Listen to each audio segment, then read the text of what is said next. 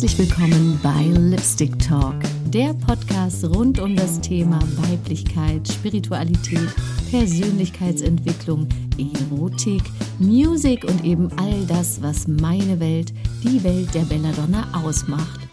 In dieser Folge spreche ich wieder über das Thema Weiblichkeit. Doch heute möchte ich tiefer in dieses Thema mit euch eintauchen und euch ein paar Tipps mit an die Hand geben, wie ihr in eure weibliche Urkraft kommt und diese in euren Alltag integriert und kultiviert. Also, here we go. Wie kommst du in deine weibliche Kraft? Ich möchte noch mal etwas ausholen, um uns noch mal den Inhalt des letzten Podcasts in Erinnerung zu holen. Im letzten Clip habe ich ja erstmal das Yin und Yang Prinzip erklärt und was es mit den weiblichen und männlichen Energien überhaupt auf sich hat. Für mich war das ja schon eine große Erleuchtung, da ich überhaupt nichts darüber wusste. Ja, prinzipiell habe ich mich schon immer für die Verhaltensweisen von mir und von anderen Menschen interessiert. Oft habe ich aber gedacht, wieso tickt vor allem er so? In manchen Fällen auch mal sie. Ich dachte immer, wir sind doch alles Menschen. Wieso versteht er sie es mich nicht? Wieso handeln wir alle so unterschiedlich oder empfinden so differenziert? Klar klingelt da immer der Satz in meinen Ohren, wir Menschen sind eben nicht gleich, wir ticken eben anders, aber mir fiel es trotzdem immer schwer, mich nur mit diesem Satz abzufinden.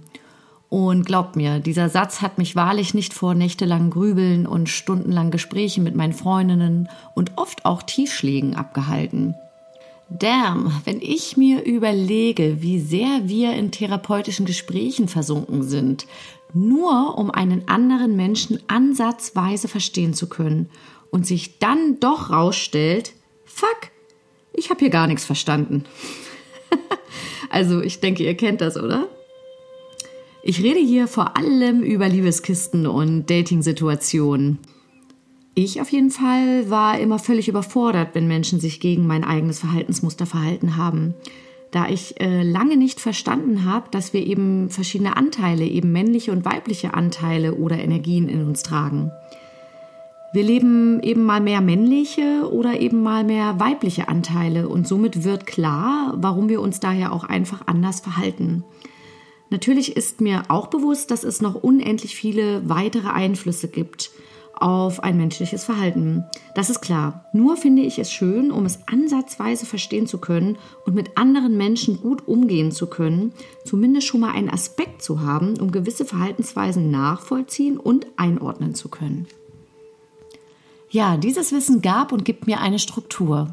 Es hilft mir im Umgang mit mir selbst und mit anderen Menschen wesentlich reflektierter, empathischer und verständnisvoller zu sein und zum Beispiel nach einem Streit oder einer Meinungsverschiedenheit in der Ruhe zu bleiben oder mich zumindest schnell wieder in die Ruhe bringen zu können und erstmal tief durchzuatmen, bevor ich völlig kopflos und emotionsgesteuert gegen die Wand renne und nämlich ein Drama kreiere. Denn glaub mir, Drama war in meinem Leben großgeschrieben. Mein Spitzname war Drama Queen was auch manchmal angebracht war. Aber nicht in jeder Situation Not tat. Nicht jede Situation hat die Drama Queen verdient. Diverse Angelegenheiten hätten wesentlich ruhiger geklärt werden können, eben männlicher. Ja, ich denke, da war ich wohl sehr in der weiblichen Energie, wobei hier Drama für Emotionalität steht. Ja, wir hatten ja im letzten Podcast hatte ich ja erklärt, dass die Emotionalität ein sehr großer weiblicher Anteil ist. Ja, ich habe immer die Menschen bewundert, die nach einer Hyobsbotschaft erstmal ruhig durchatmeten und direkt nach Lösung gesucht haben und nicht gleich eine Panikattacke nach der nächsten bekamen und sich in Emotionsorkan verloren haben. So wie ich. Dahin zu kommen, die Ruhe selbst zu sein und alles wirklich gut regeln zu können, ja, das wollte ich auch. Ich sag's euch, es war ein langer Weg. Aber das ist ein gutes Beispiel, um aufzuzeigen, dass ich da nur in den weiblichen Energien gehandelt habe und mir wohl ein Stück männliche Energie, nämlich bedacht und logisch zu handeln, gut getan hätte. Ein anderes einfaches Beispiel aus dem Alltagsleben für starke weibliche Energien ist folgendes. Ja, viele Frauen kennen das. Diese Sprunghaftigkeit während deines Zyklus. Dieses heute so, morgen so Gefühl. Also einfach ausgedrückt, du bist teilweise zum Kotzen, wenn du deine Periode hast und ein paar Tage später bist du glücklicher denn je. Unsere Gefühlsschwankungen sind für so manch anderen manchmal unerträglich.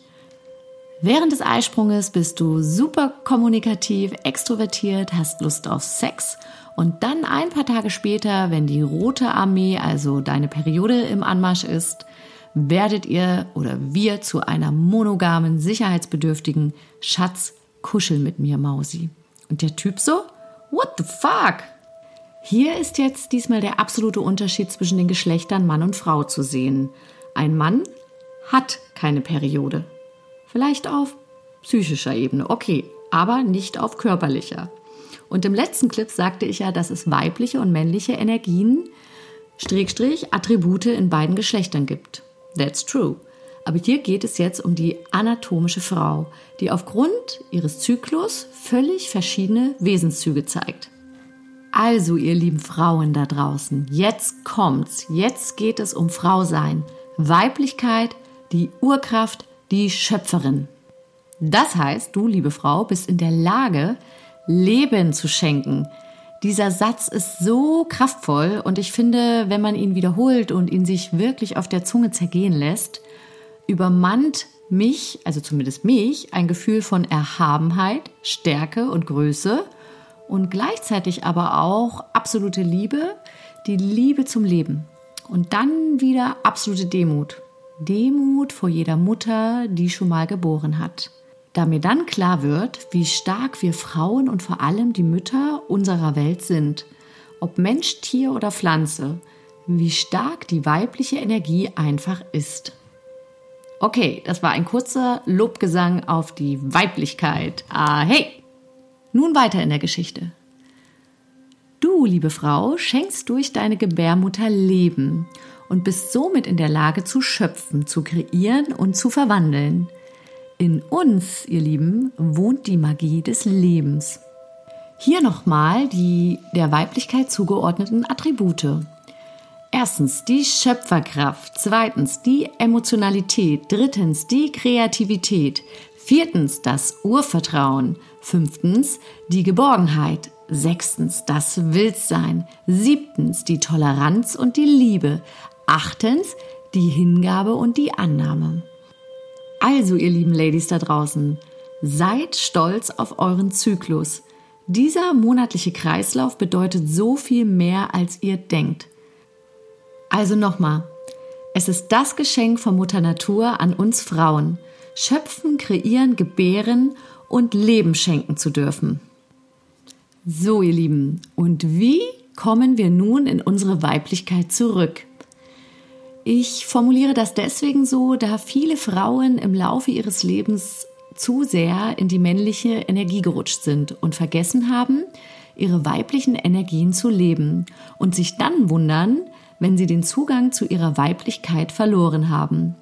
Das merken wir dann daran, dass wir uns nicht mehr um unser Äußeres kümmern, keine Freude mehr am Ausgehen oder am Tanzen haben oder sich nur noch in Jeans und Schlabberlook vor dem Spiegel sehen oder zum Beispiel keinen Sex mehr haben oder wir uns am Ende auch einfach nicht mehr begehrenswert finden und Depressionen haben. Ja, aber es gibt einen Weg daraus, deswegen mache ich ja diese Folge, um euch irgendwie ein Beispiel zu sein, denn glaubt mir, im Endeffekt kenne ich das auch alles zu Genüge und ähm, wende einfach ein paar einfache Tools an und das hat mir auf jeden Fall schon sehr weitergeholfen. Also, here we go. Akzeptiere deine Emotionalität. Das heißt, lass dich nicht in eine kleine Box stecken. Zum Beispiel, ich als Frau muss immer artig, niedlich, nett sein. Lache, weine, tanze, sei auch mal wütend, wenn dir danach ist. Das heißt, unterdrücke deine Emotionen nicht. Komme mit deinen Gefühlen in Verbindung.